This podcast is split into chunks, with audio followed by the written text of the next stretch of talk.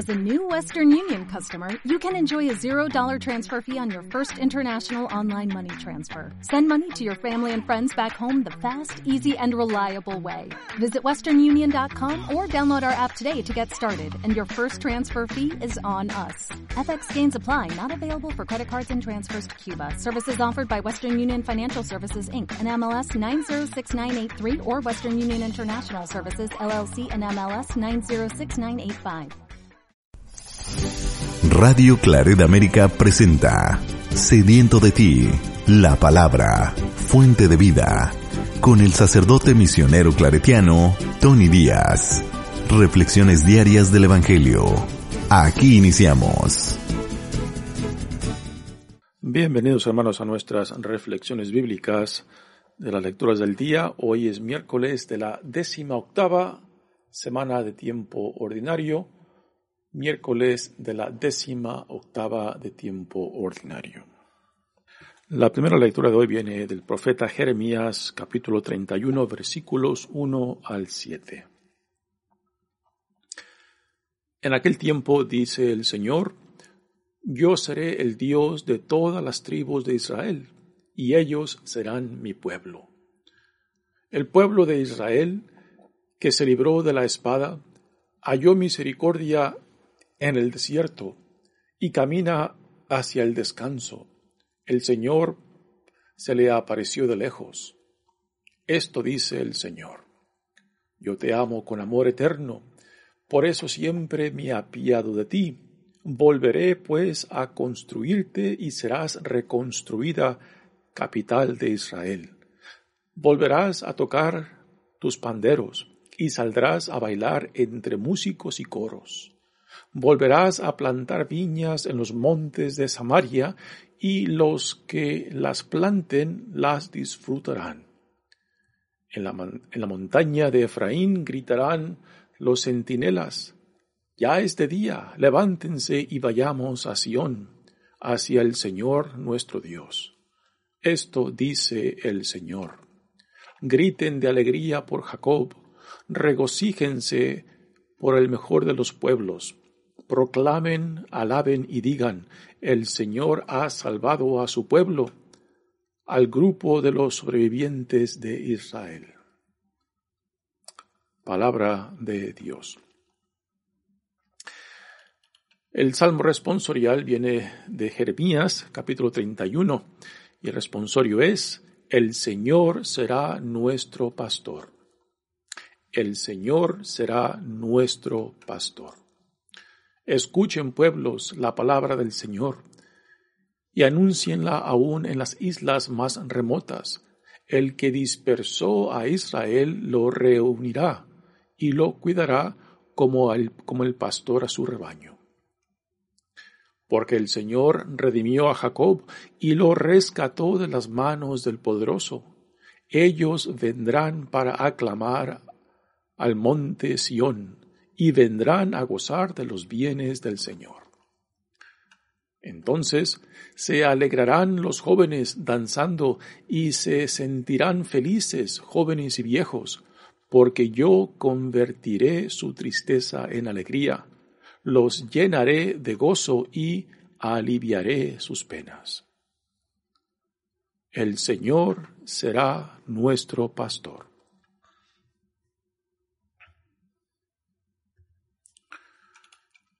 El Evangelio de hoy viene de Mateos capítulo 15 versículos 21 al 28. En aquel tiempo Jesús se retiró a la comarca de Tiro y Sidón.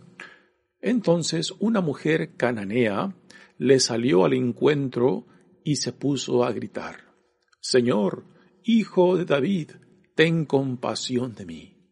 Mi hija está terriblemente atormentada por un demonio. Jesús no le contestó una sola palabra, pero los discípulos se acercaron y le rogaban, atiéndela, porque viene gritando detrás de nosotros.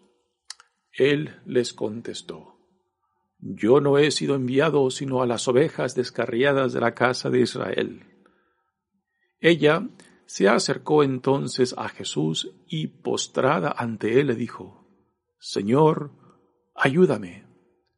Él le respondió, No está bien quitarles el pan a los hijos para echárselo a los perritos. Pero ella replicó, Es cierto, Señor, pero también los perritos se comen las migajas que caen de la mesa de sus amos. Entonces Jesús le respondió, Mujer, qué grande es tu fe, que se cumpla lo que deseas. Y en aquel mismo instante quedó curada su hija. Palabra del Señor. Bueno, damos comienzo a nuestra reflexión de las lecturas de hoy. Continuemos leyendo del profeta Jeremías y de esta sección que es um, muy diferente al resto del libro de Jeremías, capítulos 30 y 31. Eh, se les da el nombre del libro de la consolación porque el tema eh, varía mucho del resto del libro de Jeremías, el cual pues eh, tiene unas profecías muy fuertes ah, en torno a Israel. Ah, son profecías duras que, ah, que resaltan en, en, el castigo, en el sufrimiento, en la desobediencia de Israel y, y, las consecuencias de esa rebeldía, de esa infidelidad, ¿no? Y que lo que están pasando, lo que están sufriendo, pues no es ninguna otra cosa más que consecuencia de sus propios actos, sus propias decisiones y sus propias infidelidades en contra de Dios. Pero aquí, en estos dos capítulos, del 30 y 31, pues resalta el tema del consuelo de que Dios a últimas regresará al pueblo que se encuentra en el exilio y que reconstruirá no solamente la ciudad de Jerusalén, sino también el templo de Jerusalén que fue destruido por Nebuchadnezzar, rey de Babilonia, y que después de sitiar a la ciudad de Jerusalén, pues se lleva a la crema innata del reinado de Judá, la parte sur, al exilio. Y en estos dos capítulos 30 y 31 pues tenemos este, este tema ah, muy lindo, muy tierno de, Dios que, quiere sanar, que quiere em, reconstruir y quiere otra vez restaurar la relación entre Israel y su Dios. Dice, en aquel tiempo dice el Señor, yo seré el Dios de todas las tribus de Israel y ellos serán mi pueblo. Eh, son palabras que nos recuerda, nos remonta al principio de la alianza que Dios hace con su pueblo, desde Abraham a Isaac, Jacob, Moisés, ¿no? Esas son las palabras, yo seré tu Dios y tú serás mi pueblo, y aquí eh, Dios por medio de Jeremías menciona a todas las tribus, a las doce tribus de Israel, que ya para entonces ya tenían mucho tiempo que se habían dividido en, dos reinos, el del norte de Israel, o llamado Jacob también, que estaba compuesto por las doce, por diez de las tribus, y la capital era Samaria, y el reino del sur, que estaba compuesto por dos de las, de las tribus de Israel, y el centro el centro era Jerusalén, y que pues hasta ese tiempo, hasta el tiempo de, Jeremías, todavía permanecían ah, divididos estos dos reinos. Y aquí uh, Dios, por medio de, Jeremías, pues ya empieza a hablar no solamente de la restauración ah, de estos reinos, sino también de la unión de estos dos reinos, de que ya no serán dos, sino que serán un solo pueblo no dos reinos, sino un solo pueblo unidos en Dios. Después dice, el pueblo de Israel que se libró de la espada halló misericordia en el desierto. Aquí está hablando de los remanentes, de los que se han mantenido fiel aún en el exilio. Y la mención del desierto, pues la imagen del desierto, el, símbolo del desierto es, el, es el lugar del encuentro con Dios. por ejemplo, tenemos en, en los evangelios cuando Jesús, después de ser bautizado, que se introduce al desierto. Y el desierto es el encuentro con Dios, donde, donde Jesús es tentado y, también es, forma parte de su preparación previa antes de comenzar su ministerio público. ¿no? Así que el desierto es el lugar del encuentro con Dios, también es el desierto donde Israel, después de haber sido sacado de la esclavitud de Egipto, pues va navegando por el desierto y el desierto es, el, donde se va forjando la relación entre el pueblo de Dios y su Dios. ¿no? Así que el desierto es es un símbolo, es un símbolo del encuentro con Dios, es un símbolo donde Dios enamora a su pueblo, donde Dios eh, atrae y captiva a el corazón de su pueblo. Dice, y camina hacia el descanso, el Señor se le apareció de lejos. aquí Jeremías está, se está dirigiendo al pueblo de Israel que se encuentra eh, del exilio en Babilonia. Y al hablar de, de, un, del regreso, al hablar de, la restauración uh, de las tribus de Israel, pues también, en cierta manera, está hablando acerca de un segundo éxodo, que así como Dios sacó a Israel de la esclavitud de Egipto, pues ahora Dios, por medio del profeta Jeremías, de cierta manera, este, está utilizando esa experiencia que es la experiencia fundamental del, en la cual está fundada el, la alianza y los temas principales de salvación, pues ahora este regreso del exilio pues es como un segundo éxodo, en la cual eh, otra vez Dios en el desierto va, busca enamorar a su pueblo, busca captar otra vez el corazón de su pueblo. Ya no será el desierto de Egipto, sino será el desierto de Arabia, uh, donde está localizado en la parte norte, eh, donde está localizado Babilonia. así que son temas muy interesantes que cuando hablamos de desierto eh, nos debe de conectar eh, con todas estas experiencias previas que forman parte de la narrativa de la historia de Israel, de la historia con su y, relación con su Dios. Esto dice el Señor, yo te amo con amor eterno. Eh, palabras más tiernas, una imagen muy tierna de Dios buscando a su, a su amada. ¿no? Y Israel es la, es la, la esposa, es la amada a que quiere otra vez reconquistar. Yo te amo con amor eterno, por eso siempre te me he apiado de ti. Volveré pues a construirte y serás reconstruida, capital de Israel. Jerusalén es la imagen de, uh, de Israel, eh, es una imagen femenina uh, que refleja la relación de, de amor que Dios tiene por su pueblo. Dice, volveré pues a construirte y serás reconstruida capital de, Israel.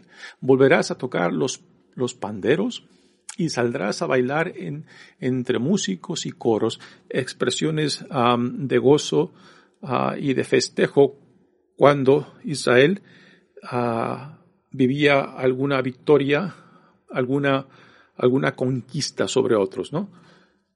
Dice, y saldrás a bailar entre músicos y coros, volverás a plantar viñas en los montes de Samaria, y los que las planten las disfrutarán esto hace referencia de que después de que fueron conquistados, pues todos este, esas viñas eran, eran disfrutadas, los frutos eran disfrutados por aquellos que los habían conquistado a, Israel. En la montaña de Efraín gritarán los centinelas, ya es día, levántense y vayamos a Sión, hacia el Señor nuestro Dios. Esto dice el Señor, griten de alegría por Jacob, regocíjense por el mejor de los pueblos, proclamen, alaben y digan, el Señor ha salvado a su pueblo, al grupo de los sobrevivientes de Israel. Así que ese es un tema um, lleno de esperanzas, um, lleno, llenos de, um, de posibilidades de que este exilio, uh, este sufrimiento, este alejamiento de, su tierra, pues no será para siempre, ¿no? Y esto pues va alimentando un sentido de esperanza de que, ah, de que se mantengan fieles, los remanentes, aquellos que se mantienen fiel aún en el exilio, eh, son la esperanza de que cuando regresen eh, se restaurará otra vez la alianza, de que no van a regresar a lo antiguo, no van a regresar a lo mismo, van a regresar ya con el deseo, el, deseo y voluntad de querer ser otra vez fieles y obedientes a la alianza, a la vida a la cual Dios nos llama. ¿no? Pues bello mensaje, bello mensaje de esperanza. El Salmo responsorial, pues es una continuación de la primera lectura en el capítulo 31 y, retoma, retoma ese tema de, de esperanza, ese tema de, um, de que Dios no se ha olvidado, de que Dios nos rescatará, de que Dios no solamente nos regresará, sino que se reconstruirá no solamente la ciudad, el templo, sino también la alianza, ¿no? Así que um, nuevamente estos dos capítulos 30 y 31 de Jeremías eh, contienen, contienen el tema de esperanza y, uh, y de que el sufrimiento no será para siempre, no será eterno, de que y por tanto y que por tanto aún en el exilio eh, pues tienen que mantenerse fiel y estos y estos que se mantienen fieles los remanentes serán la semilla para la reconstrucción y la renovación de la alianza con Dios. Bueno, pasemos ahora al Evangelio de hoy, que viene de Mateos. Eh, para mí, este es uno de los Evangelios que más me gusta. esta escena de Jesús con esta mujer cananea, sirofenicia, cada vez que leo este Evangelio, pues eh, siempre me trae una sonrisa y, me alegra, me alegra mucho porque para mí es una imagen linda, lindísima ah, de la humanidad de Jesús. Como religiosos, nosotros, eh, los claretianos, eh, pues hablamos constantemente, ¿no? De que, ah, de que tenemos que dejarnos evangelizar por el mismo pueblo de Dios. Antiguamente en la iglesia se hablaba de que cuando íbamos a misiones, pues llevábamos a Cristo, ¿no? Y esta era una, una noción, una actitud muy triunfalista nuestra, ¿no? De que, ah, de que nosotros controlábamos el Espíritu de Dios y que donde quiera que Dios nos mandaba, pues allá llevamos a Cristo, ¿no? Pero desde el Segundo Concilio Vaticano, pues ya se habla de que Cristo está presente en toda la creación, en todo el mundo, y que no es, no es que que nosotros como misioneros llevamos a Cristo donde Dios nos, nos manda, sino que es Cristo quien nos llama, que antes de que nosotros lleguemos a donde Dios nos manda, Dios, Cristo, el Espíritu ya están presentes ahí, ¿no? Y que por tanto ya este, se manifiesta su presencia y que, y que así tenemos que también eh, que dejarnos evangelizar por el mismo pueblo a quien somos llamados a compartir la buena nueva. Pues esta escena para mí es un ejemplo muy lindo en cómo Jesús, Jesús, el hombre, el hombre, este, se deja evangelizar por esta mujer cananea, sirofenicia, o sea que no es ni judía, ¿no? Ah, Jesús se, se, encuentra en esta área de Tiro y Sidón, una área que es históricamente no judía. Ah, y quizás va ahí para descansar, porque Jesús no tiene ningún interés en, en, compartir la misión que Dios le ha encomendado. Y aquí en el Evangelio él mismo nos dice claramente, ¿no? Que él ha sido mandado solamente para las ovejas descarriadas de Israel, de la casa de Israel, ¿no? Sí que no tiene ningún interés en compartir la buena nueva. Pero este, el encuentro con esta mujer le abre los ojos de que Dios tiene planes mucho más grandes que lo que él pensaba. De que esta misma mujer le, le revela a Jesús de que el Espíritu de Dios, el Espíritu de Dios, este, va mucho más allá de lo que él pensaba, ¿no? Y, y pero a mí lo bello es de que Jesús, este, no se siente ni insultado por la mujer, Ah, ni combatido por la mujer, sino iluminado por la mujer y se queda anonadado por su fe, una fe que ni entre su gente, ni entre su pueblo judío, él ha encontrado. Así que Jesús se deja sorprender. Jesús, Jesús se deja evangelizar. Jesús se deja, en cierta manera, iluminar por lo que el Espíritu de Dios está haciendo más allá de los límites, de los bordes, de las fronteras, de lo que él pensaba, solamente Dios estaba. Así que para mí es, es, es un evangelio muy lindo eh, porque ah, Jesús nos modela, nos modela cómo hay que dejarnos sorprender por el Espíritu de Dios. Dice, en aquel tiempo Jesús se retiró a la comarca de Tiro y Sidón. Tiro y Sidón son dos pueblos que se encuentran en la costa del Mediterráneo, en lo que hoy en día es Líbano. Tiro y Sidón eh, pertenecían a los antiguos pueblos fenicios, que eran pueblos que vivían del, del mar Mediterráneo, en el comercio, y históricamente este, son pueblos ah, que no eran judíos. Así que quizás Jesús se acerca a Tiro y Sidón, eh, digamos, se va de vacaciones, ¿no? A la playa. Y ahí es donde se encuentra, se encuentra con esta mujer. Dice, entonces una mujer cananea le salió al encuentro y se puso a gritar, Señor, hijo de David, ten compasión de mí. El hecho de que esta mujer le habla y se dirige a Jesús con este título significa de que ya ha escuchado acerca de Jesús, de quién, de quién es Jesús, porque le habla y se, dirige a él con este título de Señor Hijo de David, lo cual es un título mesiánico. así que esta mujer ya, quizás ya había, ya estaba enterada, ya había escuchado acerca de no solamente lo que Jesús venía haciendo, los milagros, de las enseñanzas, sino que ya también tenía una idea de, acerca de su identidad. ¿Eh? Y lo curioso es de que esta mujer no judía, pues eh, manifiesta simplemente la afirmación de la identidad mesiánica y divina de Jesús, que no encuentra en, en muchos de sus eh, compatriotas a judíos. Es impresionante, ¿no? Dice, mi hija está terriblemente atormentada por un demonio.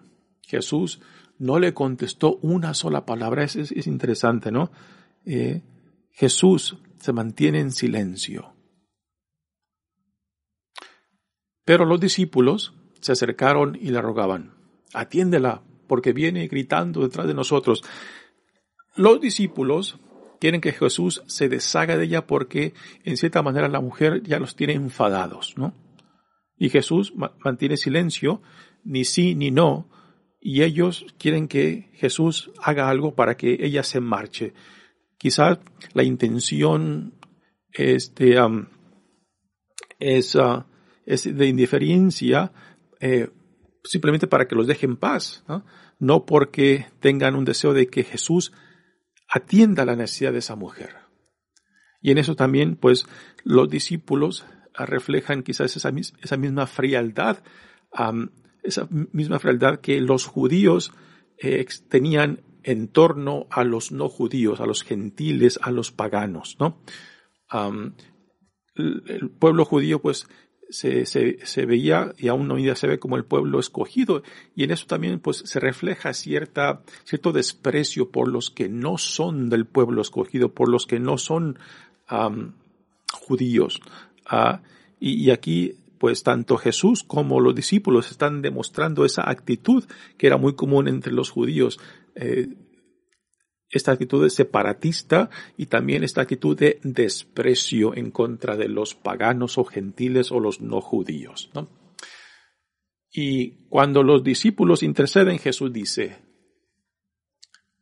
no he sido enviado sino a las ovejas descarriadas de la casa de Israel. Esto es lo mismo que Jesús les dice a, a sus discípulos cuando los manda para que sean una extensión de su propia misión, que vayan solamente a las comunidades judías, a la casa, a las ovejas descarriadas de la casa de Israel. Así que Jesús aquí se está aplicando lo mismo que él les dijo a sus discípulos. Pero Jesús está por ser sorprendido. La mujer se acercó entonces a Jesús y postrada ante él, le dijo, Señor, ayúdame. La mujer es una madre, tiene una urgencia, ni no es para, no es por ella, es por su hija. ¿Y qué padre de familia, qué padre o madre de familia no hará lo que tenga que hacer para resolver la urgencia, la necesidad de sus hijos. ¿Qué no harían ustedes que son mamás y papás por sus hijos? Pues igualmente esta mujer ha escuchado acerca de Jesús y sabe que en este hombre reside el poder de Dios. Este es el Mesías y quizás no entiende el término ah, de lo que significa ese término del Mesías, pero sabe que en este hombre Jesús el Nazareno el poder de Dios habita y que este hombre va a sanar y, y se le acerca con esa convicción de que este hombre va a sanar y esta mujer hará lo posible para que se lleve a cabo lo que en fe ella cree. Y Jesús le responde a la petición de ella. No está bien quitarles el pan a los hijos para echárselos a los perritos. No está bien quitarles el pan a los hijos para echárselos a los perritos. Era muy común, era un lenguaje coloquial, que los judíos se referían a los no judíos o a los gentiles o a los paganos como perros o cerdos y esto reflejaba una actitud ah, separatista y una actitud arrogante por parte del pueblo judío en, este, en relación a otros pueblos no judíos, ¿no? Eh, de, llamarlos perros o cerdos porque eran impuros, eran menos y eran inferiores en cierta manera, ¿no? Ah, y aunque estas palabras de Jesús ah, tradicionalmente son interpretadas como Jesús poniendo a prueba la fe de la mujer, eh, pues por más que queramos defender a Jesús, Jesús no necesita ser defendido, ¿no? Ah, por más que queramos este, pretender de que estas palabras de Jesús no son un insulto, es un insulto. Y por más que digan de que, ah, Jesús está utilizando el diminutivo, en vez de decir perro, dice perritos, ¿no? Esto no deja, no deja de ser un insulto, un desprecio, una expresión derogatoria. Es aquí donde, donde Jesús, como hombre, pues está expresando, está manifestando eh, que es, es hijo de su época, de su tiempo. Es un judío. Y, y como tal está expresando la forma que la mayoría de los judíos expresaban en relación a los no judíos a los paganos, a los gentiles, ¿no? Pero Jesús está por ser sorprendido. Así que Jesús le dice, no está bien quitarles el pan a los hijos para echárselos a los perritos, ¿no? Pero la mujer tiene una urgencia, tiene una necesidad para su hija. Yo, esta es la, forma que yo me imagino lo que, lo que la mujer escuchó y cómo la mujer pensó, ¿no? Eh, la mujer pudo haber escuchado las palabras de Jesús y, decirse a sí misma, a mí dime lo que quieras, Jesús. A mí insúltame lo que quieras. Pero tú a mi hija me la vas a sanar. pero tú a mi hija me la vas a sanar porque tú eres el Mesías, tú eres el Hijo de Dios, tú eres, tú eres un hombre de Dios, ¿no? Así que la mujer no importa qué insulto le digan.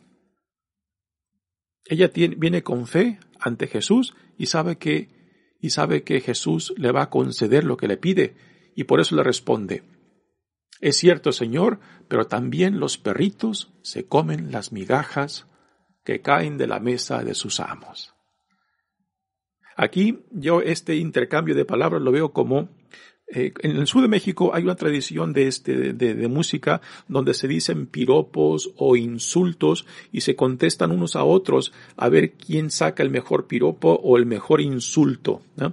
Ah, y es una tradición muy bella, ¿no? Y aquí, en cierta manera, es una, es una lucha, es una batalla de ingenio a ver quién sale con el mejor, con la mejor respuesta, con el mejor insulto, ¿no? Así que Jesús se dirige a la mujer con un insulto típico judío y la mujer le contesta con una expresión de fe profunda que deja a Jesús en anonadado. Cuando le dice, es cierto Señor, pero también los perritos se comen las migajas que caen de la mesa de sus amos. Y Jesús, aquí es donde yo veo la belleza de este hombre Jesús. Aquí es donde yo me quedo maravillado por la humildad por la capacidad de Jesús de dejarse evangelizar por la fe manifestada en esta mujer. Y Jesús no puede negarse ante esa fe, no puede cerrarse ante esa manifestación de fe y podemos decir del Espíritu de Dios en ella. Cuando dice entonces, Jesús le respondió, mujer, qué grande es tu fe, que se cumpla lo que deseas. Así que aquí Jesús, por lo menos para, para mí que yo soy misionero, eh, para mí modela, modela este, esta actitud a la cual somos llamados a cultivar, ¿no? de dejarnos evangelizar por el mismo pueblo a quien somos mandados, ¿no? De que no somos nosotros los que llevamos a Cristo, sino que Cristo ya está presente ahí. Y Cristo también nos habla, se nos revela por medio de aquellos que somos llamados a compartir la buena nueva, ¿no? Así que para mí este evangelio es, es muy lindo porque refleja esta actitud bellísima de Jesús de apertura al Espíritu de Dios Quizás él no esperaba encontrar esta fe en esta región de Tiro y Sidón, pero la encontró. Una fe que no ha visto ni entre su propia gente. Así que Jesús aquí modela esta actitud de apertura. Otro judío, algún, fariseo o algún maestro de la ley puede, haber tomado la respuesta a la mujer como un insulto y le habrá dicho, ¿cómo te atreves a hablarme así, tú mujer, tú que eres un perro, tú que eres un cerdo, no? Pero no, Jesús se queda anonadado y recibe, recibe eh, esta invitación a ampliar su horizonte de lo que Dios está haciendo más allá de los límites de las fronteras que Jesús pensaba que solamente Dios estaba, ¿no? Así que repito, para mí esta es una imagen bellísima de esta actitud de dejarnos evangelizar por el Espíritu de Dios que va mucho más allá de nosotros y mucho más adelante de nosotros. Muy bien, hermanos, pues um, un bello evangelio, un bello evangelio um, que Jesús nos modela de cómo estar atento al Espíritu de Dios donde quiera que el Espíritu sople, donde quiera que el Espíritu se, um, se haga presente, ¿no? A veces tenemos estas ideas muy cerradas de que solamente con los que se parecen a nosotros, con los que, con los que son como nosotros, con los que eh, tienen las mismas imágenes de Dios como nosotros, que solamente en ellos está Dios, ¿no? Pues el Espíritu de Dios sopla por donde quiera soplar y se mueve por donde se quiere mover. Y es nuestra responsabilidad estar atentos a este Espíritu que se mueve y va y viene por donde quiere, ¿no? y no es, y no es nuestro, y no es nuestra, nuestro juicio el querer limitar, el querer, el querer decir dónde está y dónde no está Dios, o el querer designar dónde Dios debe ir o no debe de ir, ¿no? Así que nuevamente ah, es un evangelio bellísimo del Cristo, del Jesús, del Jesús del hombre, del hombre que se deja sorprender, que se deja evangelizar, que se deja iluminar por lo que el Espíritu de Dios está haciendo más allá de los bordes y límites de lo que él pensaba dónde tenía que estar Dios. Muy bien, hermanos, mi nombre es Padre Tony Díaz, misionero claretiano. Que Dios los bendiga. Radio Claret América presentó Sediento de ti, la palabra. Fuente de vida. Sus comentarios son importantes. Contáctenos en radioclaredamerica.gmail.com